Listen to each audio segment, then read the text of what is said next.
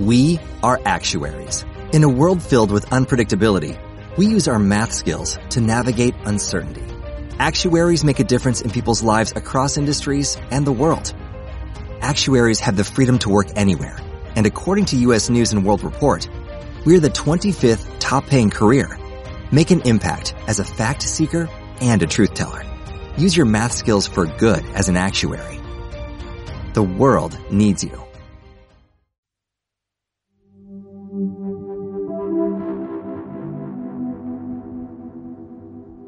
El ciberespacio. La última frontera. Estos son los podcasts de la tertulia Treki.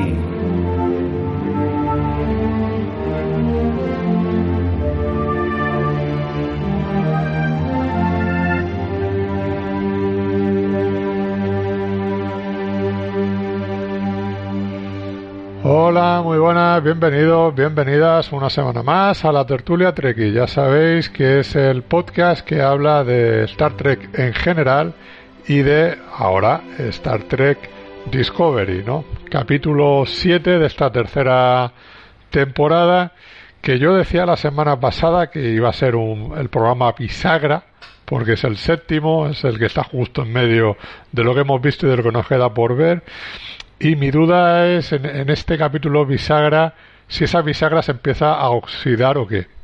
Entonces, ahora, ahora comentaremos. Estamos, yo soy Fernando Montano, como siempre, no estoy solo y tengo por ahí a Javier García Conde. Muy buenas. Hola, muy buenas. Saludos desde el espacio profundo. Y tengo también a Antonio Warnet. Muy buenas. Hola a todos y fascinante. Fascinante. sí, sí, sí, sí. Bueno, eh, vamos ya con el, con el lío y vamos con el, este séptimo capítulo de la tercera temporada. Eh, a ti, Javi, ¿qué es lo que te ha parecido? Pues, en líneas generales. En líneas generales, muy mal. o sea, en una palabra, dos palabras, muy mal. No, me ha parecido, me ha parecido ridículo en muchísimos aspectos. Ya iremos comentando con detalle, pero, pero después de dos o tres primeros capítulos de temporada en el que decíamos esto es lo que tenían que haber hecho desde el principio, lo hemos ensalzado. Luego un par de capítulos que no estaba tan mal, pero este, este directamente, desde mi punto de vista, ha rozado el insulto, ¿eh? En, en muchos aspectos, en muchos, en muchos momentos que ya iremos diciendo, es un poco como hemos vuelto a los peores momentos de la segunda temporada. Eh, horrible, francamente horrible. La verdad es que eh, estoy en ese punto en el que estaba en la, temporada anterior, que si no estuviese grabando este programa, sería el capítulo en el que me bajaba del carro. Sí, sí, sí. Bueno, ¿y tú, Antonio? Pues yo solo puedo decir fanservice, volvemos a encontrarnos. Porque sí, eh, yo, vamos, no, no entiendo a santo de qué esta vuelta a Vulcano, esta vuelta a meter a, a, Spock y esta vuelta de tuerca a los sentimientos de Michael de nuevo.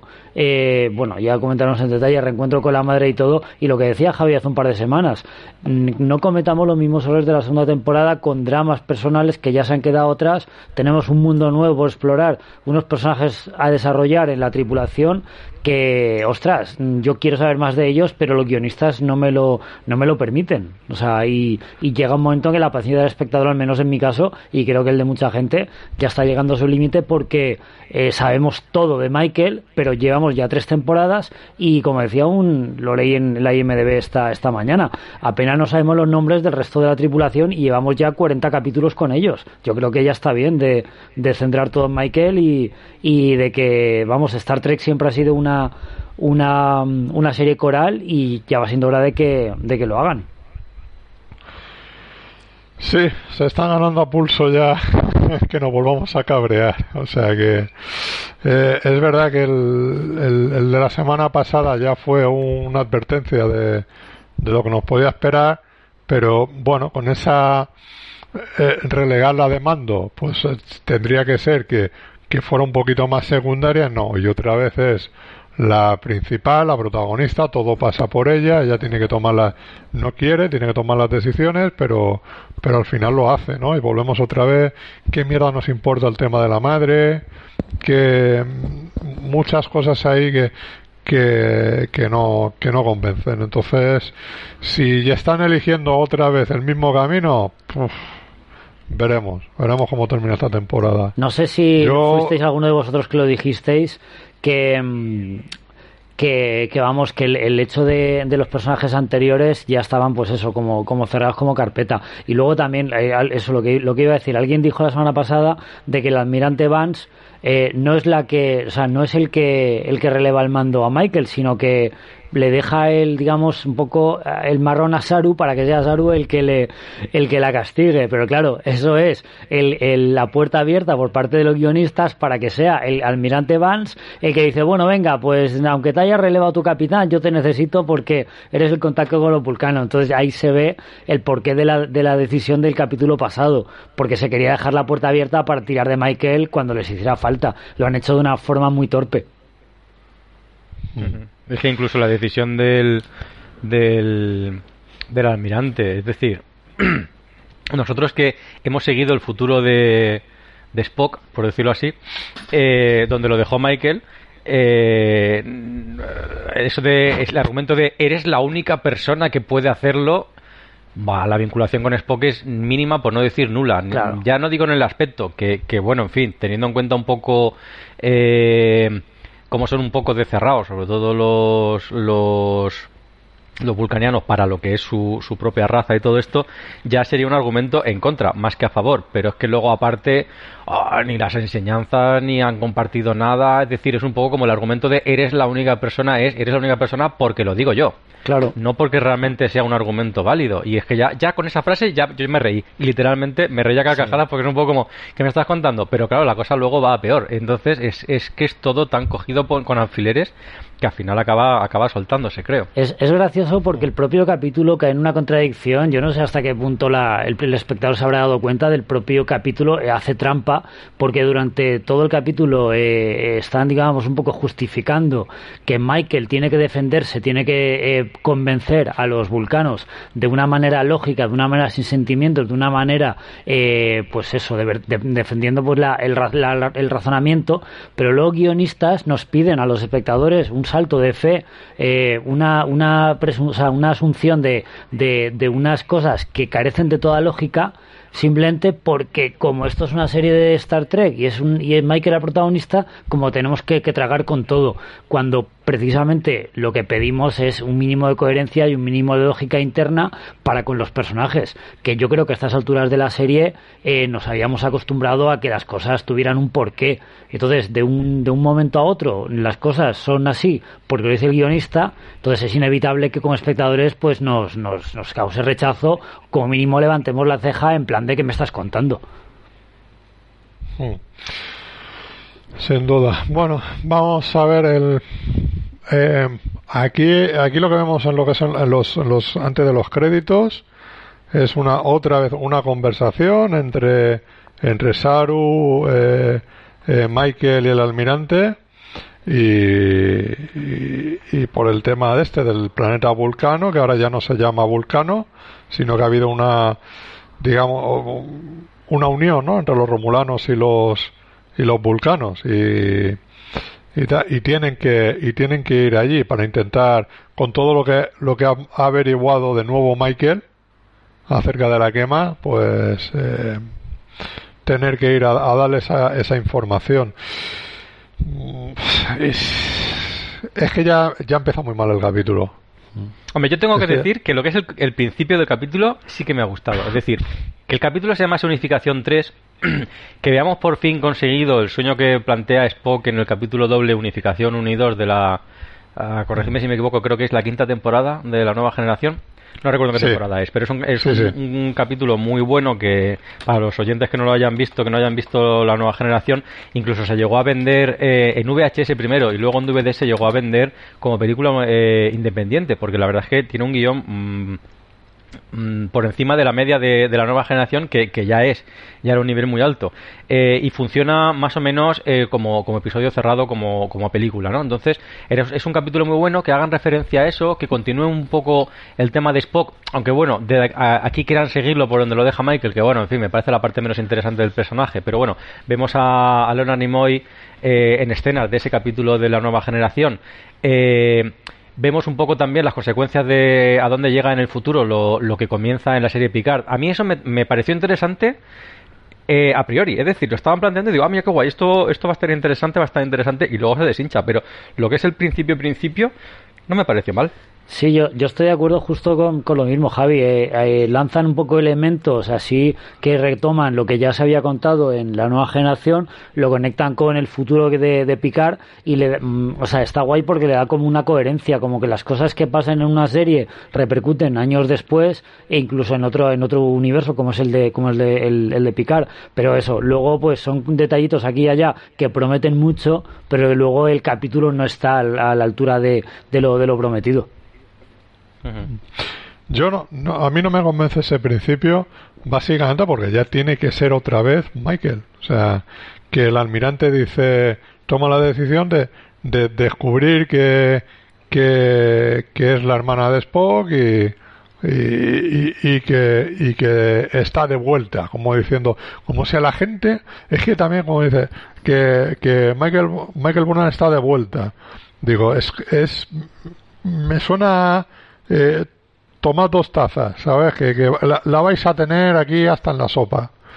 Entonces ya a mí me empieza, me empieza muy mal el capítulo en ese sentido. Entonces que cojan ese elemento y, y que se quiera unificar o que se sepa que se ha unificado el, el, los romulanos y, lo, y, y, los vulcanos me parece genial.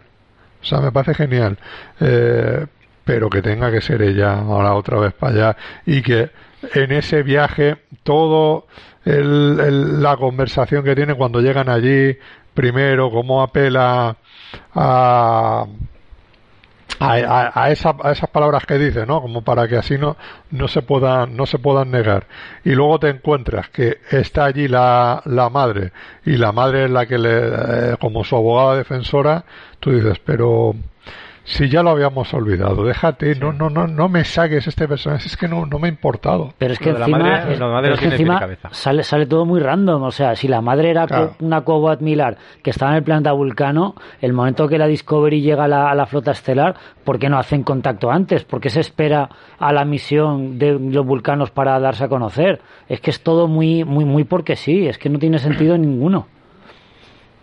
Sí, no, claro, no. y y pero ya, dice pero, pero ya, perdona pero ya el hecho de que la madre sí. sea sea una monja eh, romulana ya ya dices eh, por qué oh, no, no sé todo es todo todo todo todo todo.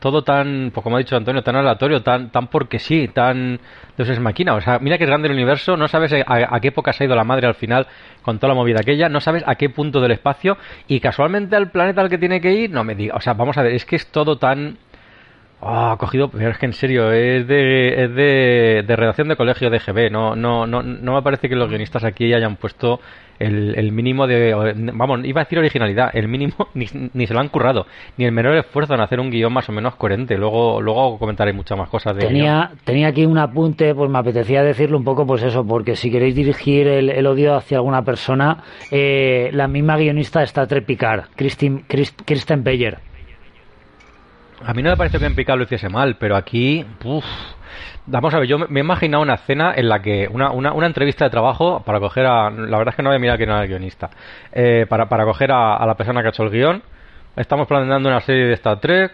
¿vale? Es un cuerpo científico y militar que va por el espacio, ¿vale? ¿Has leído algo de ciencia ficción? Vi alguna serie de los 90. Eh, eh, ¿Sabes algo de, de ciencia? No. ¿Sabes algo del ejército? No. Pues nada, contratada, porque eso es la impresión que me ha dado viendo este capítulo. Bueno, ni idea, ni idea de cómo funciona el ejército, ni idea de ciencia, ni idea de nada, ni idea de Star Trek. La pero, ciencia ficción mínima en cuanto sale una nave ya es ciencia ficción. Me ha parecido, pero me te ha digo, todo muy vergonzoso. Te digo una cosa, Javi. Puede que no tenga la las más mínimas nociones de, de, escritura de ciencia ficción o de incluso de la jerarquía militar y todo.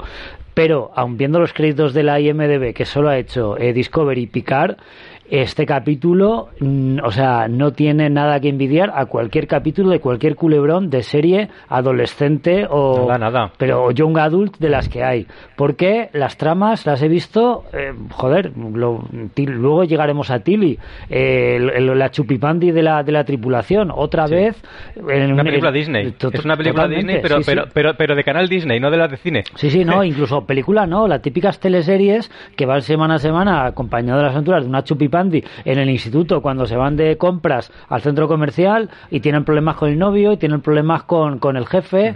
lo que, o sea, es que directamente de Star Trek no tenía nada. Que apareciera Spock por ahí me ha puesto los pelos de punta, pero el contraste tan brutal con, con la, un poco evocar a Leonard Nimoy, con luego el, la conexión que tiene Michael con su hermano y que incluso al final del capítulo insinúen que, que Spock tenía esa sensibilidad humana por influencia de, Michael, ya me ha parecido ya el colmo.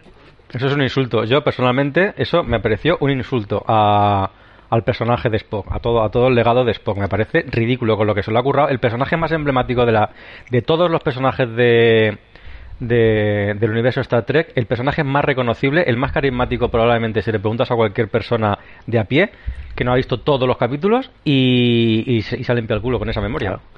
entonces, desde mi punto de vista, llega un momento en que, para mí, en mi cabeza, ya he tenido un poco que, que intentar racionalizarlo y decir, esto no es una serie de Star Trek para Trekkies veteranos o para Trekkies más o menos que tengan cierto conocimiento. Esto es una serie para, para gente que no ha visto Star Trek nunca, que está enganchando a un culebrón adolescente en el espacio y utilizan la marca de Star Trek para conectar con el público veterano, igual que ha hecho Star Wars, que así han salido las de Star Wars. Pero yo, por ejemplo, me estaba acordando de las series tipo Gotham. Gotham, yo empecé a verla, no tenía nada que ver con el Gotham que yo conocía de los cómics, pero luego la serie tiene su éxito y tiene su público. Pero claro, yo entiendo que, es, que el éxito de esa serie es para gente que no ha visto ni, nunca ni una película de Batman ni ha leído un cómic de Batman. Entonces yo creo que Star Trek Discovery va un poco por ese camino. Está obviando totalmente la continuidad clásica y se está dirigiendo a un público que no somos nosotros y les da igual lo que lo que pensemos como espectadores veteranos porque los espectadores novatos eh, llega un momento en que ni siquiera son eh, o sea no tienen un mínimo de, de, exigencia para, para, seguir una serie de capítulos a, semana a semana. Claro yo Amar eh, estando contigo al 100% además eh, añadiría que es que ni siquiera tienen en cuenta al aficionado a la ciencia ficción. Es lo que he dicho yo, o sea, es como, es como la gente que llama ciencia ficción a la Guerra de la Galaxia que yo, siendo súper fan de la serie y disfrutándolo mucho, es fantasía en el espacio, no es ciencia ficción. No me puedes comparar 2001 con la Guerra de la Galaxia. Y desde luego, eh, Discovery, lo que llevamos de temporada, que parecía que iba la cosa a mejorar, eh, mm, no es para amantes de la ciencia ficción. Es para gente que le gustan los disparitos y las naves. Pero no, no, hay, no hay ciencia ahí, ninguna. Quiero, quiero, aprovechar este comentario que estás haciendo para, para diferenciar que los comentarios negativos que hagamos en este capítulo de hoy y en capítulos anteriores eh, no es por hate, no es por haterismo, no es por odiar, no es que estemos encabronados con la serie per se. O sea, estamos encabronados porque buscamos una serie de ciencia ficción y Star Discovery, que parecía que lo iba a ser, no nos lo está dando. Entonces, eh, nuestros comentarios son de decepción. Sí, además es que yo creo que aquí Aquí especialmente se nota mucho. O sea, eh, yo vi el capítulo también ayer y, se me cayó el alma a los pies. O sea, decir, íbamos por buen camino, lo que se estaba reconduciendo y para hacia lo que te puede llevar Discovery y no y estamos cayendo en los mismos en los mismos errores y al final es que es eso, o sea, sigues insistiendo que esta sea la protagonista, eh, es que no, no, no cae bien en líneas generales. O sea, eh, Michael, y, y cuando te ves que todo gira en torno a ella, pues cuesta, cuesta horrores eh, seguirlo. Y luego encima, eh, Tilly, que vale, era un personaje que en la primera temporada a todos nos gustó mucho, le veíamos potencial, muy bien la actriz, la segunda temporada se le se por completo. Esta tercera temporada, digamos que se estaba un poco volviendo a, la primera temporada y, y junto igual que Steinmetz y etcétera y, y en estos dos últimos capítulos eh, se le está haciendo un flaco favor. O sea, no puede ser un alfere el primer oficial. Por muy bien que te caigan o por muy bien que veas en redes sociales que ese personaje eh, cae bien. No, porque porque eso no va así. O sea, no puede ser el alférez. O sea, no me cabe en la cabeza. Fíjate que yo lo dije la semana pasada que por esa conversación que tiene con Saru, parece que Saru como que deposita su confianza y, y se da cuenta que el personaje Tilly ha madurado y, y es como más responsable. Pero, eso- pero es lo que decís, o sea, no puedes saltar de esa manera y luego sobre todo teniendo perfectamente ese enlace con la Federación del Futuro como es Willa, que tenía una oportunidad de oro para, lo dijo Claro. Javi el otro día, para meter un agente externo en la Discovery que sirva un poco de, de supervisor. Es que teniendo la huevo no la, no la ha aprovechado. No, pero es que además es ridículo. Además, hay un momento que dice, sí, soy primer oficial de... No me acuerdo cómo dice. Primer oficial no sé qué, pero no de rango. Pero qué mierda, o sea, pero, Claro. pero es que eso no existe. O sea, el que el primer oficial es un rango. Claro. No puedes ser primer oficial y no ser de rango. ¿Qué es eso? Es como decir, soy médico pero no tengo título. Entonces no eres médico. Sí. Claro. Es que es ridículo. Es que, es que no, no, en Claro. serio. O sea, yo no te digo que tengas que hacer a ir a mil y nada de esto, o apuntante al ejército. Coño, pero te documentas. No se puede ser primer oficial si no tienes el rango. O sea, ¿eso qué porras es? Ah. No sé, es ridículo. Pero ya Claro, te digo, o sea, quiero que- decir, ahora me estoy escuchando a mí y estoy como un poco como exaltado, o sea, me estoy Claro, asombrando a mí mismo, pero es que, es que, en serio, me tenías que haber visto cuando vi el capítulo. Nos, nos ha pasado a todos, Javi. pero, pero Nos yo- hemos cabreado. Jova, vamos Nos a hemos ver. cabreado. Yo fui, fui el, el, el gruñón un par de temporadas atrás, no me acuerdo si fue la primera o la segunda, cuando lo que no tenía sentido eran las incoherencias con el, con el, con el canon. Pero más o menos había cierta coherencia, sobre todo en la primera temporada.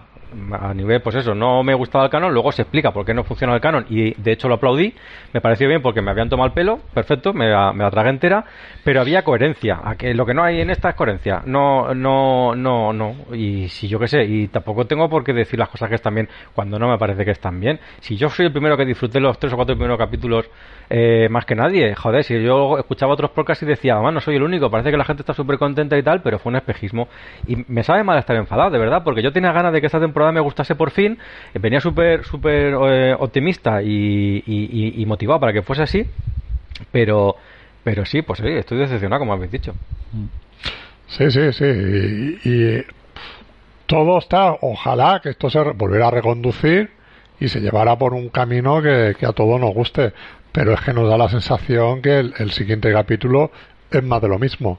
O sea, ahora mismo mm, me, parece que lo que te están tirando es por ahí. O sea, es decir, te van a volver a sacar el personaje de la madre otra vez, porque eh, aunque ella se quede ahí, ya le dice a Michael que, que bueno, pues aquí estoy si me necesitas. Pues, Michael, ¿por qué no te quedas ahí en tu planeta ahí y dejas de molestar? Es así, si, si por un momento tenía la esperanza de que de que se quedara, que, que se fuera de la Discovery, esas dudas que tenía, pero pero no, no, no, como diciendo, nos estamos riendo de vosotros, ¿eh? no la queréis, pues toma, aquí la vais a tener permanentemente, ¿sabes? Eh, eh, por eso te digo, y, y, y luego el personaje de eh, toda la parte, la trama de, de lo que es en la, en la propia Discovery con Tilly, pues nada, o sea, yo de verdad esto e- este capítulo me ha cabreado mucho también. Es, es que es Campamento Discovery en lugar de Star Trek Sí. Discovery, Mm. pidiéndole permiso a ver si a sus amiguitos de la panda le, les parece bien que sea la Sí, favorita sí, del sí. jefe. Eh, eso que, que todos le tengan que decir que, que acepte que acepte el cargo. Sí. No, es que no, no puede ser así, de verdad. O sea, que quieres que el personaje tenga eh, una presencia para que Saru eh, hable con ella, pues que la nombre consejera. Claro, justo. Y Claro, me parece muy bien, porque, porque efectivamente es una persona de la que te puedes fiar, pero como consejera. como Claro. Para, para tomar ciertas decisiones que no van en cuanto a, a, a táctica militar, por decirlo así. A lo emocional. Claro, ¿qué hago con esta persona? Claro. ¿Qué harías aquí? ¿Qué pasa con la tripulación? Perfecto, estupendo, Claro. una consejera, pero, pero no un primer oficial. Además, Claro. está- están en el futuro, vale, vale que en la época en la que estaban ellas, en la clásica o lo que sea y tal, no está, no existía la figura de del consejero, pero, pero luego sí que sí que ha habido. Pues, pues se pone allí igual o ya está, no sé. Se, se puede hacer de tantísimas maneras que me sabe mal que hayan tirado por el, por el camino feo. Yo, yo de todas Claro, formas pues- quería, quería romper una lanza porque aunque el capítulo ha sido un bajón con respecto a que- eh, capítulos anteriores, eh, quiero creer que el hecho de meter a Spock, a los vulcanos y hacer un poquito de fanservice es eh, de la misma manera que en, que en temporadas anteriores hemos tenido elementos de fanservice que reconecten con la franquicia antigua. No sé hasta qué punto ha sido una llamada eh, a los fans más veteranos para que vuelvan a los que habían perdido el interés en plan pues totalmente pues marketing puro y duro metemos a Spock y la audiencia nos vuelve a acompañar o respaldar y el tema de la madre pues como estaba ahí un poco co- coleando pues mira la metemos aquí como como monja romulana reconecta con Michael y Chimpún entonces yo pienso que a estas alturas de la temporada la madre no debería no tendría por qué salir otra vez Eh, Ni la- ni la- perdona, ni de, ni de la temporada ni de la serie. ni de la serie, eso. Pero. Spock, mm, claro, Michael podría tener curiosidad en el futuro que ha pasado con los Romulanos y que ha sido de Spock años después de que ella saltara al futuro. Pues ya lo sabe. Entonces, eh, si esto ha servido para que cierre carpeta con su madre, con los vulcanos, con la conexión con Spock y con los con los fanservice para nostálgicos y de, aquí a lo que queda de final de temporada ya se van a poner las pilas, pues por mí adelante, no me importa haberme tropezado otra vez si a partir de ahora va, va todo cuesta arriba o cuesta abajo. No. Tengamos fe, ¿no? Tengamos fe. Es que, es que, no, o sea, es que yo creo que no tienen ya más excusas. O sea, eh, no queríamos a la madre, pues nos han metido a la madre. Estaba cerrado el tema de Spock, nos han metido a Spock. O sea, quiero decir, realmente no, para cuatro o cinco capítulos que les quedan, no tienen más excusas que tirar para adelante con la trama. No pueden seguir mirando hacia atrás. Entonces, yo creo que por, por, por descarte, por estadística, algún capítulo bueno tiene que haber de aquí al final de temporada. Sí, hombre, vamos a ver, si, eh, si, si seguimos con esta, esta trama de capítulo autoconclusivo dentro de una trama general, eh, pues por supuesto que puede haber capítulos nuevos. L- A mí lo que me ha fastidiado un poco, que como ha dicho Fernando al principio, estamos en el capítulo bisagra y eh, pues hemos tenido tres o cuatro capítulos buenos y a partir de ahí vamos en picado. Sí. Claro, es que es, es como que ya nos están marcando de, de ahora en adelante. eh, este capítulo te marca hacia, hacia dónde puede ir la serie. O sea, y, lo estamos lo, lo estamos viendo. Entonces, vale. O sea, eh, esta, la Michael, está en un está relegada, pero va a seguir haciendo lo que le salga de las narices. Entonces, tiene tiene toda esa pinta. Encima la, la historia de amor con con, con este, con el book, que se me está haciendo bola, ¿sabes? Porque, porque no, ¿sabes? El, el, eh, y, y luego ya que ahora Tilly tenga que ser la, la primera, si yo soy el primero que digo, que yo decía, a esta tiene el- la primera temporada, eh, la vamos a ver de capitán, porque, porque tiene pinta de, de que va eso, sí, y lo vimos de esa forma, perfecto. Entonces, bueno, pues haberla ascendido un poco, eh, dale, dale otra, otro tipo de responsabilidad, pero, pero no, no, no, lo, no lo haga de esta forma, de verdad, o sea, sé que me estoy repitiendo, ¿eh? pero, pero es que, pero es que es así. Entonces, ¿qué nos va a deparar los próximos capítulos? Pues, pues veremos. Sabemos que esto, esto va a girar en torno al tema de la quema, que nos tendrán que desvelar exactamente al final qué es lo que ocurrió, eh, cuál fue la causa, etcétera. eh, eh, y, y, y lo que ya me temo, que va a ser Michael la que lo solucione todo. Hombre, es Entonces, que eso está claro. Claro. Está encabezonada desde el primer capítulo, ese año sabático que pasó ahí, se dedicó a intentar solventar esto. Y, y bueno, luego es que es otra cosa que me ha parecido ridículo en el guion. Todo el tema de la nueva pista para demostrar lo de eh, no tiene ni pie ni cabeza, es absurdo. Y, y, y luego, no, eso- ¡buah! es que no, no, es horrible, horrible. Es que era, Pero- era, una pero excusa, era una excusa para volver a Vulcano y volver a sacarte a Spock. No, tiene No, pero quiero decir lo de hay que, hay que buscar la caja negra esta de la nariz, esta no sé qué, para triangular el, el cosa este, y entonces ahí podemos buscar la causa y dice, vamos a ver, y luego estar, ah, es que lo, lo del microsegundo ese, no sé si queréis que lo toque ya o lo dejo para luego, pero... Sí, sí, toca, pero lo- toca. Lo, de, lo del la- el mini micro segundo, que no se puede hacer más pequeñito, eso demuestra que no ha sido todo a la vez, pero, pero todo a la vez relativo a que si estás tomando el cronómetro de la nave, a lo mejor uno va un poco desfasado. Si estamos hablando de naves que viajan a velocidad de la luz, que no, que pueden no estar en la misma hora. O sea, que el tiempo es relativo cuando viajas a velocidades cercanas a la luz. Es que todo es tan ridículo a poco que sepas un poquito de ciencia. Esa excusa es un poco como, ¿lo dices en serio?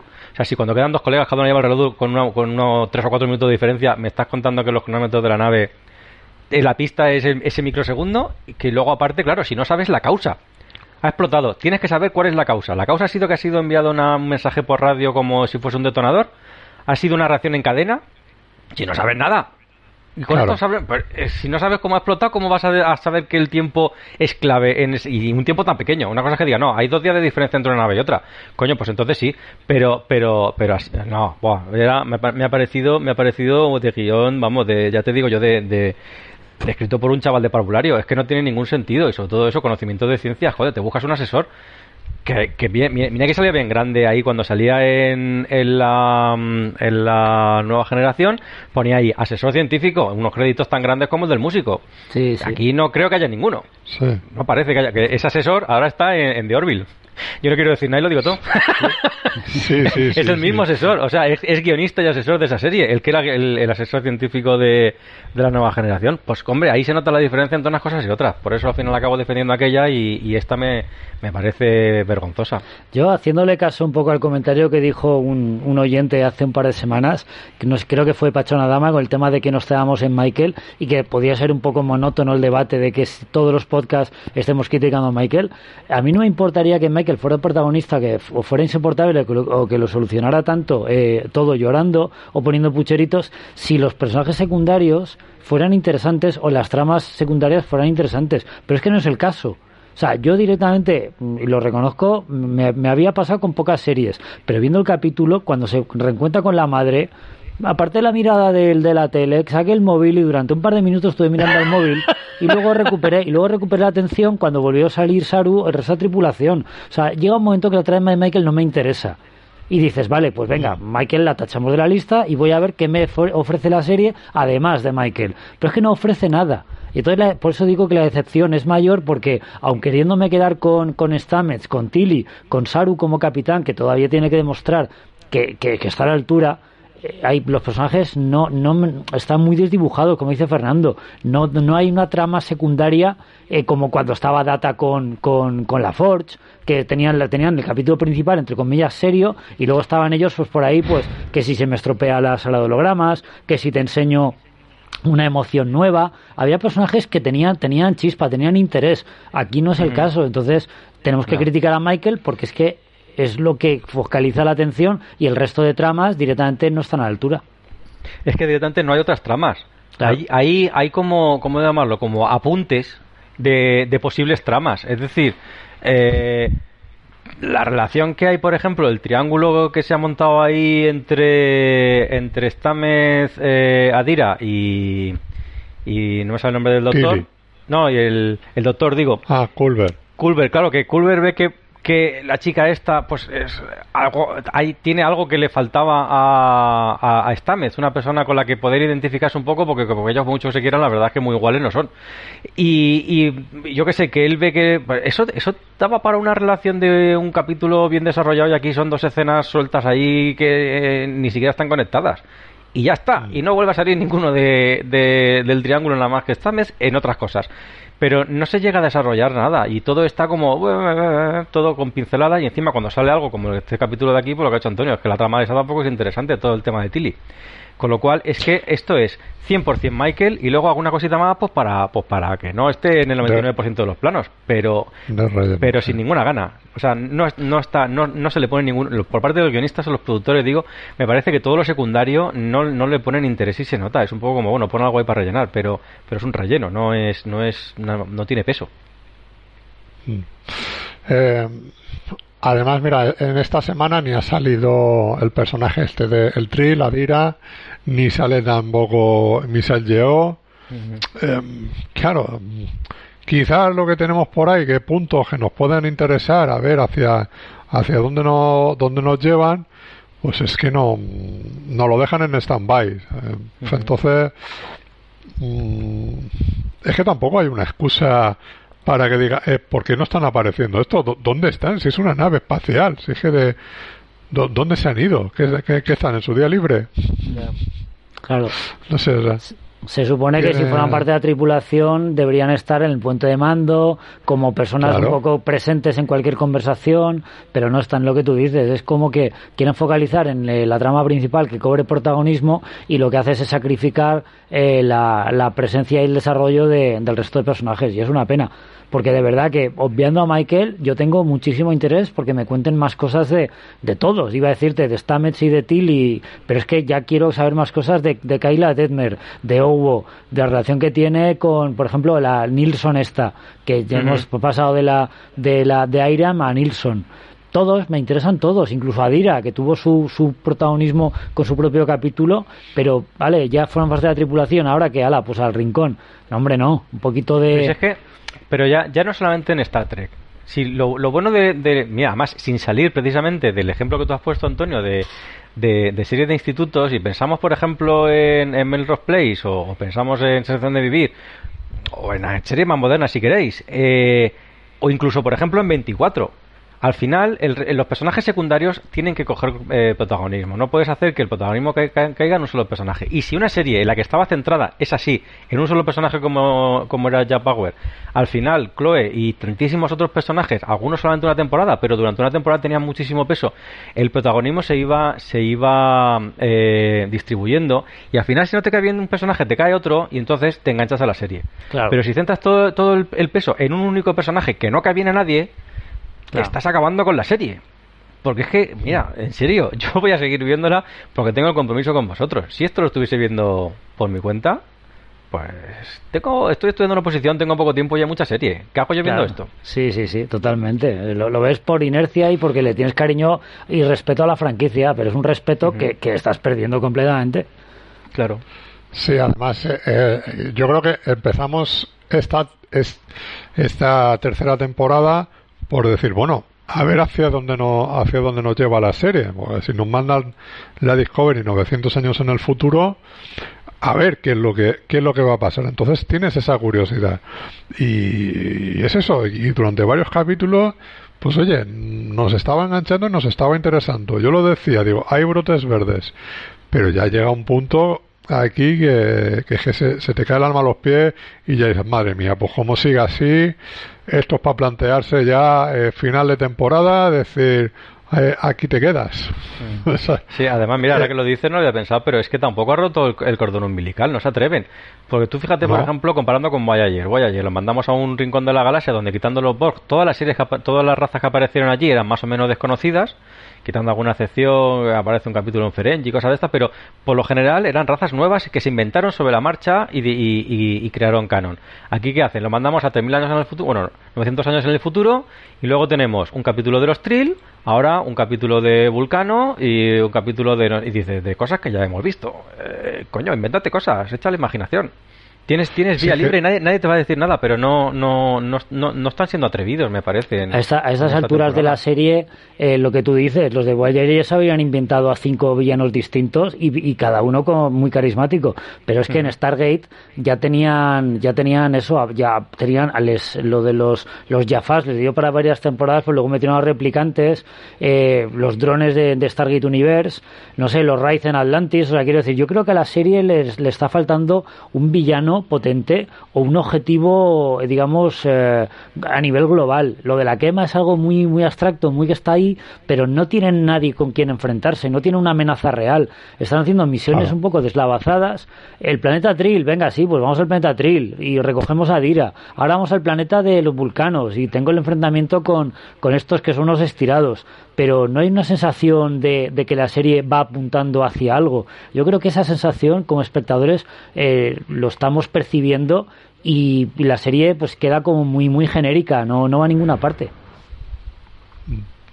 Eh, yo quería hacer una pregunta, aparte de esto. Eh, a ver, sabemos que la, franquicia de Star Trek está ampliando y, de las que vienen también es la, la, serie de, de, la Enterprise con, con el Capitán Pai.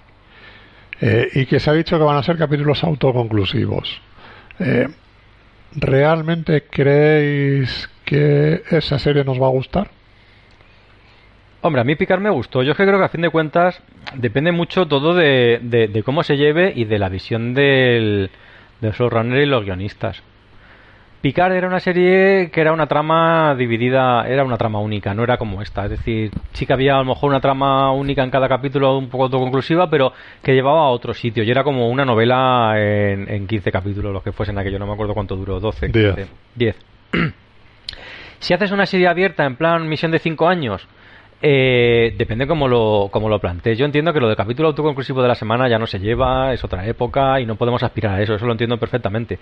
Aquí, aquí están haciendo tramas autoconclusivas eh, en parte unida a una trama general.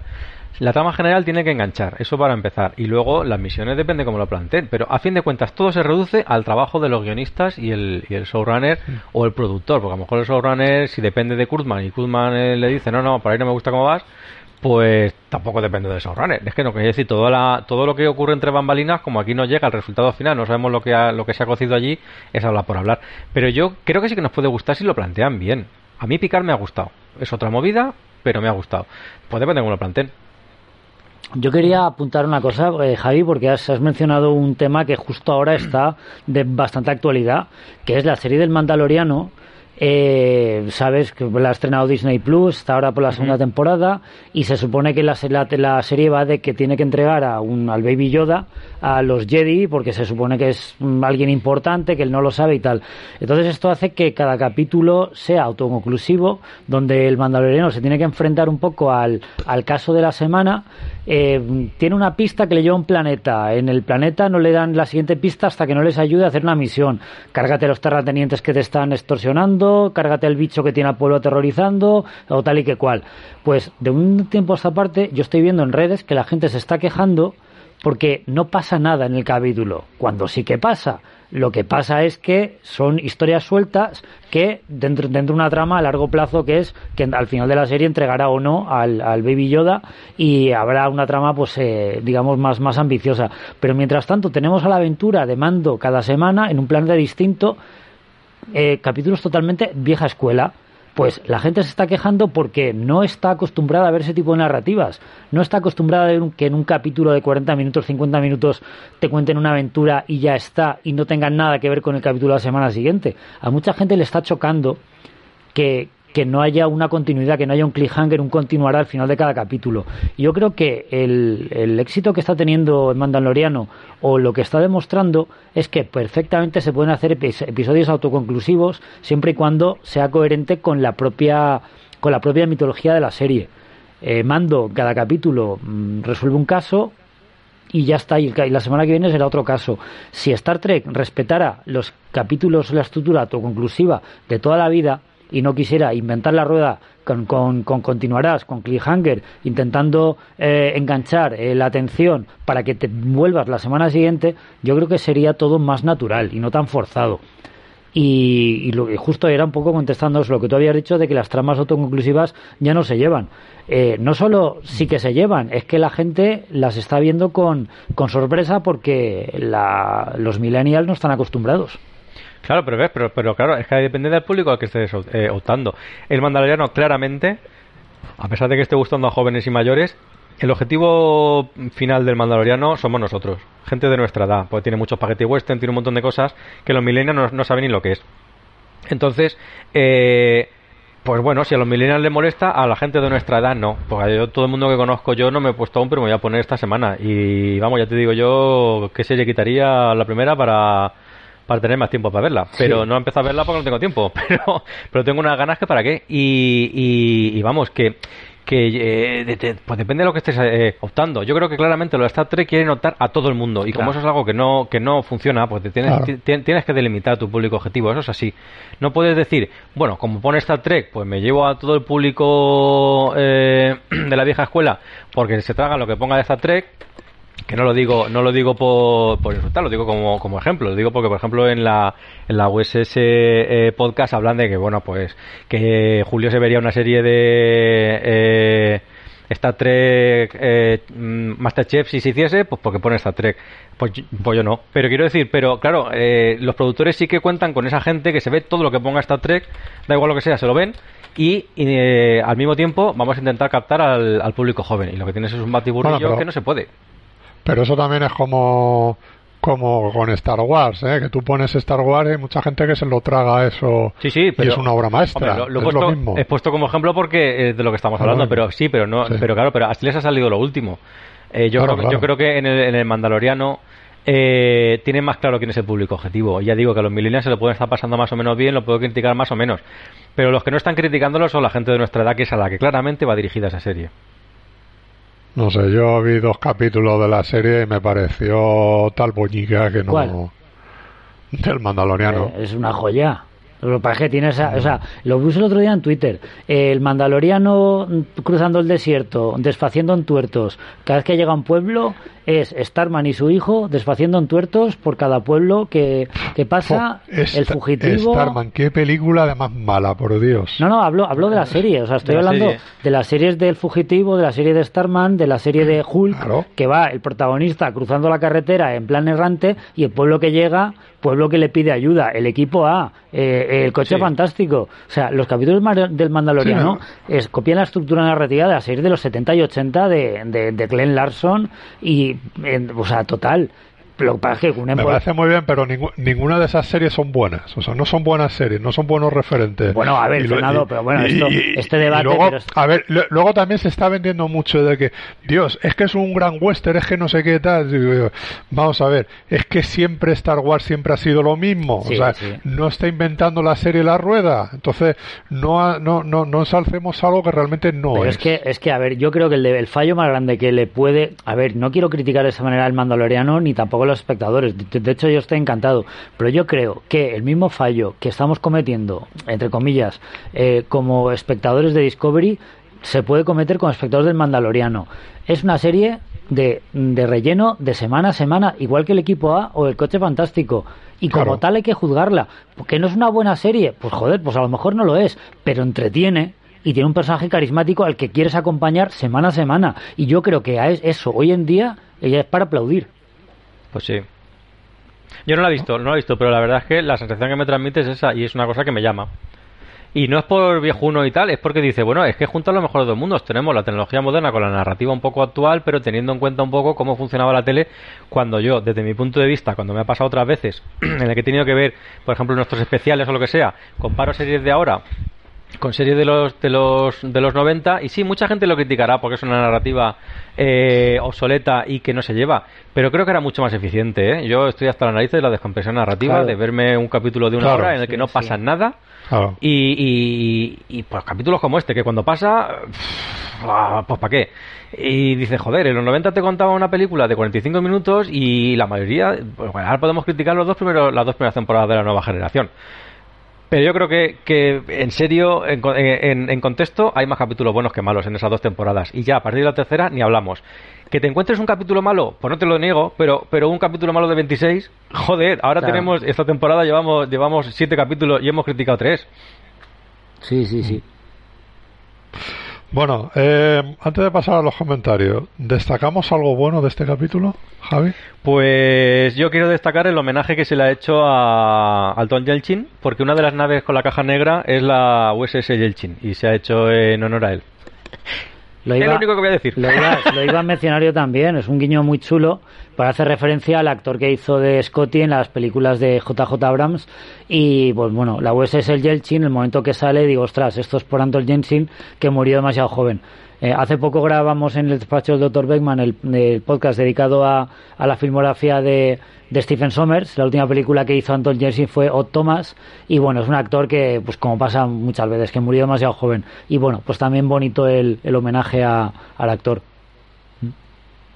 Yo por mi parte diré el homenaje también, el homenaje a, a Spock y a Leonard Nimoy, rescatando esa grabación de, de cuando está hablando en el capítulo de la nueva generación, eh, cómo se ve en un momento el, el actor de Discovery con la barba, el, nieto de Gregory Peck, y cómo conectan con el Spock adulto eh, con la cara de Leonard Nimoy. Eh, y luego, pues bueno, la reacción de Michael abriendo los ojos y emocionándose, yo creo que éramos todos, pues, pues eh, recordando con cariño a, a Leonard Nimoy. Bueno, pues yo voy, a destacar que cuando terminó el capítulo me puse el, el primero de 30 monedas y me encantó. Bueno, pues apuntada a la recomendación, Fernando, te lo iba a decir, que tú eres fan de Alex de la Iglesia y, está todo el mundo hablando de 30 monedas, para bien.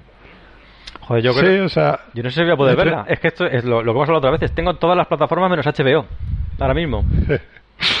es que 30 monedas es una serie que, que a mí Alex de la Iglesia es, es un tío muy regular tiene cosas muy buenas y tiene cosas muy malas, ¿no?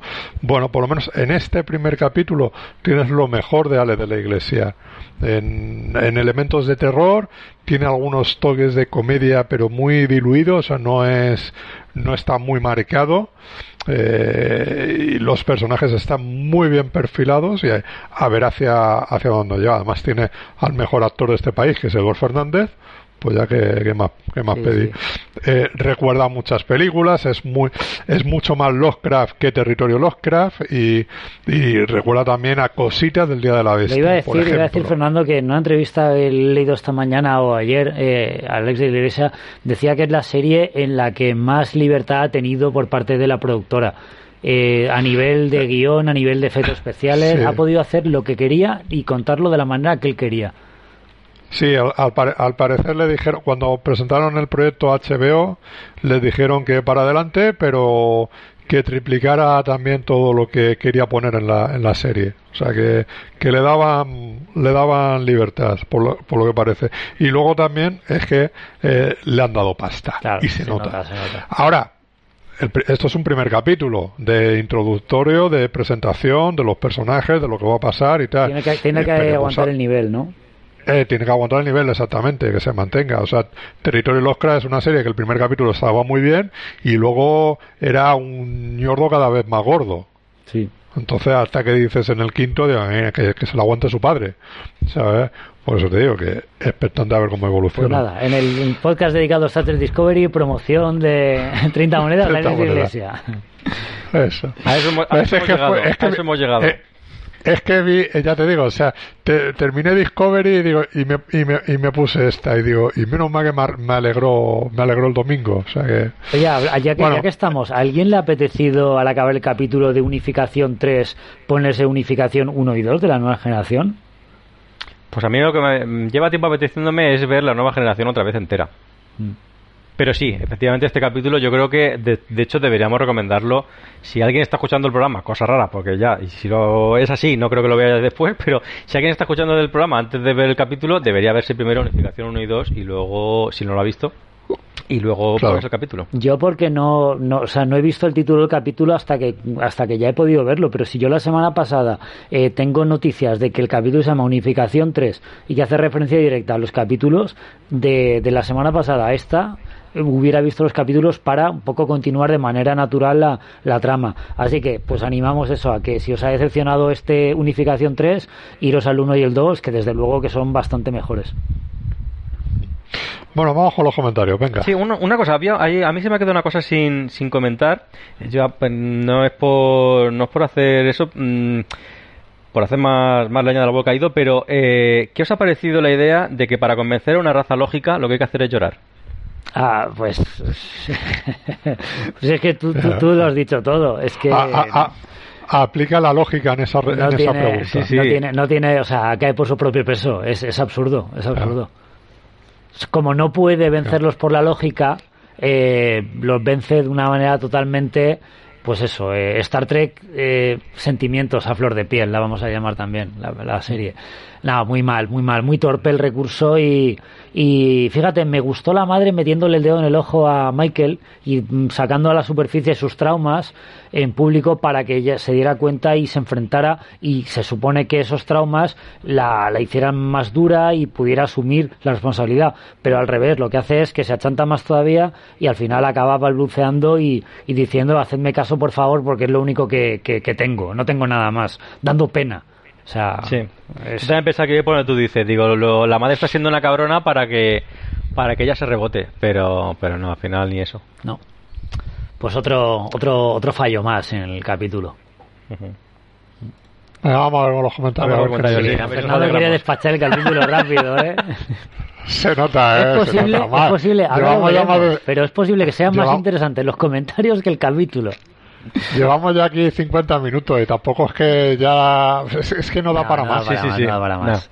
Bueno, pues nada, el primero de, de la semana es Jairo DSN eh, al que nos dice respecto a, o sea, hablamos del capítulo de la semana pasada, luego comentaré cuándo ya conecta con este eh, unificación. Episodio regular, me quedé con ganas de que la Discovery entrara en acción. Al final no se sabe cómo quedó la situación en ese planeta. Todo lo de la chatarrería, lo único, lo único salvable es Giorgio como siempre. Hay que cambiar ya el nombre a Star Trek Giorgio. La serie donde Filipa deja que aparezca Michael de vez en cuando. Muy bien, oye, pues poto, voto. En Tierra 2 esto ha pasado. en Tierra 2, eh, Giorgio es la protagonista y, Michael una que aparece por ahí. Yo lo apoyo. que hagan una versión. Una versión del universo espejo con Tilly de Capitana Dominatrix y, y, esta de Emperadora. Sí, pues sí. Todo lo ocurrido en la chatarrería es copia de las películas de los 80 y de los 90. A mí me pareció más de Running Man, perseguido. Y ahora a ver quién es el primer oficial. Lo más posible, como decías, es que venga de fuera. Ah, ah. Al final no. Si, no, tendría que ser Reno, ya que también es comandante. Pues fíjate, no se acuerdan ni lo está el terreno como para hacerla pues primer oficial. Aunque, a mí me encantaría que fuera Giorgio, aunque Saru no podría dormir vigilando las espaldas. El comentario de Raquel Wantz. Sí, un segundo. Aquí hace una cosa curiosa. Un, el final dice: Menudo spoiler me he comido con el próximo programa de la USS Reply. Así. Y es porque es porque el mismo día que nosotros grabamos el programa, ¿Sí? colgaron el programa de la USS Reply en el que eh, se hablaba del capítulo eh, eh, enemigo que iba de, si lo recordáis, ese capítulo en el que se queda un romulano atrapado con, con Jordi, sí. con Jordi, y es, es un remake de, Enemigo Mío y, el Pacífico y tal, que lo, que, lo, que, lo, que lo comentamos nosotros. Y entonces, claro, por eso habla de lo del, del spoiler, que fue también casualidad. o sea, nada, nada pretendido, pero... Yo me he saltado el comentario, pero no sabía a qué se refería directamente. pero Yo cuando lo vi la primera vez tampoco. Cuando vi el, el capítulo y luego escuché el programa dije, vale, ya sé por qué lo decía. Muy bien. Pues nada, pasamos a Raquel Wantz, donde nos dice, totalmente de acuerdo con vuestro análisis del episodio. Tras un capítulo donde parecía que la serie estaba cambiando de rumbo, volvemos al show de Michael. Es una pena porque la serie tiene una gran factura técnica y buenos actores, sin embargo cero carisma. Tras dos temporadas y media no puedo decir que me importen lo que le pase a estos personajes. Todo lo contrario que me pasa con The Orville, que aprovecho para apoyar en los programas que hagan falta para analizar esta serie sin ser Star Trek, mucho más Trek que Discovery. Otro voto más, Fernando. Pues Apúntalos. Si tienes una libretita. No, no, no. Sí, sí, sí, creo que esto ya va a estar claro. Vas poniendo, vaya vas poniendo cruces ahí. Otro voto más. Eh, JP J86. Me pedís que comente y aquí estoy. Pues sí, pues sí, decepción el sexto capítulo. Michael hace lo que quiere. Por suerte esta vez al menos hay consecuencias. La duda es, ¿aprenderá esta vez? De verdad que me gustaría que recondujesen a este personaje, pero cuando parece que lo hace, la lía otra vez. Totalmente de acuerdo con el tema de Stamets. Su evolución sí que es positiva. Me gusta mucho la relación con Adira. A ver qué nos depara el 7. Muchas gracias por el programa. Seguida así. Postdata, me subo a la petición de programas de Orville. No, otro más. Pues sí, pues claro, no le voy a decir, vuelvo a comentar, pero pero bueno, aún no había visto el capítulo de esta semana. Sí, sí. El pobre, o la pobre, no sabemos realmente si con este nombre no sabemos si es chico o chica. Sí, no sé. Tenemos un comentario anónimo donde nos dice, ¿a los honderianos no les vuelven a crecer las antenas si se las cortan? Me suena de Enterprise. Yo la raza andoriana no me acuerdo, aparte de aspecto Yo Enterprise la llevo también coja, no sé. ¿Te acuerdas, Fernando? No sabemos. No, no, yo vi la primera temporada de Enterprise y algún capítulo suelto. Y pues nada, queda ahí un poco la pregunta de Anónimo por si alguien sabe qué pasa con la exobiología eh, andoriana. Llegamos al comentario de Lili Vigo. Hola, antes que nada, otro voto para que incluyáis a The Orville en el podcast. Ya lo estoy esperando. Con Discovery siento que estoy en una montaña rusa. Un capítulo me gusta y creo que va a una buena dirección, y al siguiente estoy descolocada. Creo que a diferencia de Spock, que optó por vivir según la cultura vulcana, Michael, al estar durante un año lejos de la nave y de la disciplina de la Federación, dejó salir su origen humano, más bien fue una explosión, viendo cómo se comporta. Pero eso no disculpa muchos de sus arrebatos. Prefiero ver el desarrollo de las relaciones y la evolución de los personajes secundarios, tanto de la Discovery como los nuevos. Creo que ellos pueden dar muchas historias a la serie. Me gusta oír cuando mencionáis a otros podcasts que también escucho. Somos como un gran club de fans. Larga vida y prosperidad. Sí, hombre. Pues un voto eh. más, un voto más para la, tripulación. La tripulación, sí, eh, Está claro que es lo que queremos casi todos, que desarrollen esos personajes que no, que no tocan. Anónimo. Claro. Anónimo, esto es una adivina adivinanza. Adivina quién resolverá todo el próximo capítulo, quién salvará la federación, quién será mejor que Kirk, Spock, Picard, Data, Cisco, etcétera. Es fácil, su nombre empieza por M. Adivina adivinanza. Bueno, tenemos cuatro capítulos, espero que no sean tan obvios. Sector Bayorano. Un saludo, soy el Faro de Alejandría, solo que he cambiado el nombre para crear una nueva adelantadura de la que próximamente tendréis noticias. Dicho lo cual, el capítulo... Ah, este habla ya del capítulo 7, ¿vale? El capítulo 7 ha sido tan emo tanto emotivo como bochornoso. Emotivo por ver a Spock de nuevo y al saber que la unificación se llevó a cabo como creía nuestro vulcano favorito. Y sobre todo porque salté de alegría al saber que Tilly sería la número uno. Sinceramente, la evolución del personaje es brutal y para mí se está convirtiendo en uno de los mejores de la saga. Por otro lado, estoy harto de Michael y de los guionistas, de cómo parece que están dejando de lado un enfoque coral para cometer de nuevo el mismo fallo, Star Trek Michael, con lo cual ha sido agridulce. Para mí Michael es de lo peorcito de la saga junto al Abram verso. Seamos puristas o no, que lo soy. No puedes llorar en un proceso vulcano. Posdata, lo de la madre de la susodicha podrían habérselo ahorrado, era necesario y bastante poco creíble. Aunque sí está bien el vínculo con Star Trek de la nueva generación y Star Trek Picard. Un saludo y buen programa. Tenemos un voto a favor de que Tilly sea el número uno, ¿eh? Sí. Cuidado. A que... ¿eh? Pachona Dama. Nugneg, compañeros, os comento justo antes de ver el episodio 7. El trabajo me ha impedido comentaros como es debido, pero saco un huequillo para que no parezca que tiro la piedra y escondo la mano. Sigo pensando lo mismo, la historia de Michael es coherente, vista desde el tirón. Esto no quiere decir que a mí me gusten todas sus decisiones o que se mereciera un consejo de guerra por haberse saltado la cadena de mando, aunque muy Star Trek lo que hace el almirante. No hacía falta ser un lice para darse cuenta que se saltaría la orden de Saru, cristalino, y por eso mismo me parece coherente. Coincido con el comentario de Lili Vigo. El año que pasó sin la flota, el año que vivimos peligrosamente, ha tenido que causarle un torrente de sentimientos, difícilmente gestionable por los escritos de Surak. No la comprendéis por- porque esta ha salido más a su medio hermanastro Sivok, y como os empeñáis en compararla con Spock, no la entendéis. bueno, Sivok, otro que tal, otro hermano perdido. Sí. Quiero ver más de lo del principio, flipando con la renovación de la Discovery, las insignias, etcétera. El momento capitanes también me ha molado un montón. Gracias por vuestro compromiso, camaradas. Capla. Pues sí, yo me estoy acordando también de esa, esa- ese principio de temporada que prometía nueva tecnología, nueva, nuevas aventuras, que se ha quedado un poco en promesas, promesas. Juan Andrés Valencia Álvarez. Sin duda un capítulo cargando la emoción, sobre todo viendo al querido señor Spock y la referencia al capitán Jean-Luc Picard. Pero otra vez me tuve que aguantar los pucheros de la Burnham y saber que el carácter de Spock fue inculcado por ella. Saludos desde Chile y también me apunto a los programas de The Orville. Pues nada, yo creo que ya no hay debate. Sí, sí. Escucha, estamos, nos estamos equivocando de serie ¿eh? para hacer podcast, ¿eh? Yo llevo diciéndolo desde la primera temporada. Bien, bien. So- Solar 3. Os propongo hacer un ranking de números unos de todas las series de Star Trek. A la espera que acabe esta temporada todavía puede remontar Tilly. Ese es el mío. Primero William Riker, segundo Spock, tercero Chakotay, cuarto Tipol, cinco Kira Nerys, sexto El perro de Picard, séptimo Tilly, octavo Michael Burnham. Bueno, yo comparto el octavo Michael, para mí es el primer, el peor primer oficial, y creo que estaríamos todos de acuerdo en que Mike, eh, de que William Riker es el, el mejor. ¿Con qué os Sí, quedáis totalmente. vosotros? Sí. Sí, sí, sí. Yo, bueno, más o menos... Hombre, De, de, de- de Fernando, eh, sí, es el personaje más desarrollado, ¿no? Claro, de lo claro. que Es que es justo por eso, porque Eh, lo ves claro, evolucionar claro. capítulo a capítulo. Sí, yo cambiaría a lo mejor el, el orden. A mí Kira tan atrás, a mí Kira es un personaje que me molaba mogollón. Me gustó mucho y como primer oficial le daba bastante bien la réplica a, a, a Cisco, precisamente porque no pensaban en todo igual, ni siquiera era de la federación, con lo cual yo lo pondría por, por encima incluso de, Chico, de, de Chakotay. y lo Sí, yo igual. Yo, yo cambiaba eso. Yo ponía a Kira antes de que Chakotay. Riker, Spock Ade- y Kira. a- Además es un, es, un personaje que, que al principio no se lleva bien con Cisco, pero aprenden a aprenden a trabajar juntos, se respetan y, y se llegan a entender y apreciar. Entonces por eso que, que, que la evolución de ese personaje también es interesante. Sí. Y luego era muy interesante porque Kira también tenía un pasado con los con los eh, los cardasianos, estaba como un poco eh, renegada de los y tenía que, que tragárselos por esta por esta eh, digamos esta paz que firmada con, con la Federación. O sea que, que es un personaje que aun, lo- aun teniendo los traumas que podía tener Michael, mm, apretaba los dientes y hacía su trabajo, cosa que Michael no hace.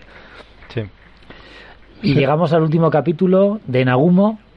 Dice, buen capítulo, pero no nos libramos de que Michael siga cortando el bacalao. Referente al ranking, coñas aparte, mi respuesta de antes, por supuesto, Spock y Riker, sin duda. Pues ahí queda su voto y su comentario de Michael y ya estaría el resumen del, del capítulo. Como digo, ha habido más debate y más eh, apuntes interesantes en los comentarios que en el propio capítulo que ha sido una gran nada. No, y supongo que de aquí al eh, ahora que se publica este y donde los próximos días también comentarán alguno más del acerca de este episodio, o sea que coleará la semana que viene. Bueno, ¿alguna cosa más que queréis comentar que nos hayamos dejado? Eh, Yo lo único que quería comentar es que hemos pasado de puntillas por el, por el proceso este vulcano. Eh, por una parte me ha parecido el, el vulcano que estaba de, de oponente, un auténtico capullo, no me parecía que estuviera defendiendo la lógica vulcana, simplemente quería llevar la contraria eh, a Michael porque sí. Y no me ha quedado claro exactamente qué es lo que querían ocultar los vulcanos con, con respecto al, al, al- a los datos. O sea, qué heridas abiertas iban a volver a sacar. Es que no, está todo cogido con pinzas y yo creo que, que ni los guionistas sabían qué es lo que querían contar.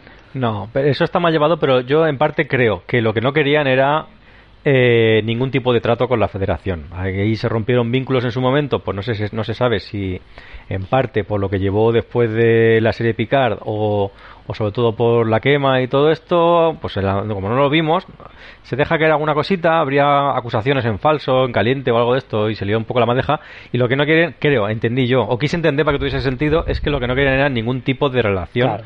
con la federación. Y esto es la excusa, no que los- ¿no? no- no que, claro, no que los datos en sí fuesen importantes, sino simplemente nos queremos ayudar porque nos queremos aquí. Claro. Vamos, si es así tiene sentido. Sí, Si- sí, Si sí. lo importante son los datos, como tú has dicho, ninguno. Pues nada, ya está. Ahí Bueno. se quedó el capítulo. ¿Alguna cosa más tú, Javi? No, yo- bueno, ya le hemos pegado un repaso que, que no me tire más de la lengua. No, nos hemos desahogado bien, nos hemos desahogado bien. Nos hemos desahogado, sí, sí, sí, es verdad.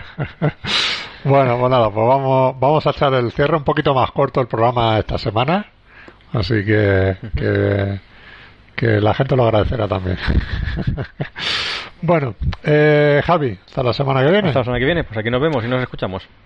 Por cierto, ¿dónde más te van a escuchar ahora? Sí, cierto. eh, hoy tengo doblete, hoy, pero mira, la verdad es que va bien un poco el orden porque después de desahogarme aquí eh, a gusto, esta tarde eh, eh, grabaré de invitado en la USS Reply eh, hablando del el capítulo El precio, se llama en castellano creo, eh, de la tercera temporada de la nueva generación que, bueno, pues ya simplemente por comparación ya eh, va a ser mejor. que Ya es este una capítulo. mejora, ¿no? O sea, no la grabación, no la grabación, que conste, no la grabación, sino no el programa en sí, sino que el material ya va, ya va a ser mejor, ya es una mejoría de, de base.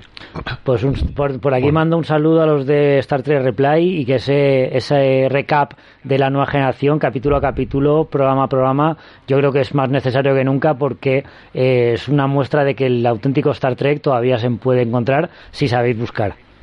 Sí, y vamos, ya los hemos nombrado otras veces y, yo la verdad es que eh, mm, pues, me, pues me he enganchado a la nueva generación otra vez por, por seguir el, el programa. Está, está muy bien, por no solamente para que el, que no lo conozca, pues si está interesado, no solamente eh, analizan capítulo a capítulo, sino que ah, tiene una estructura, eh, es un capítulo eh, bisemanal, eh, quincenal.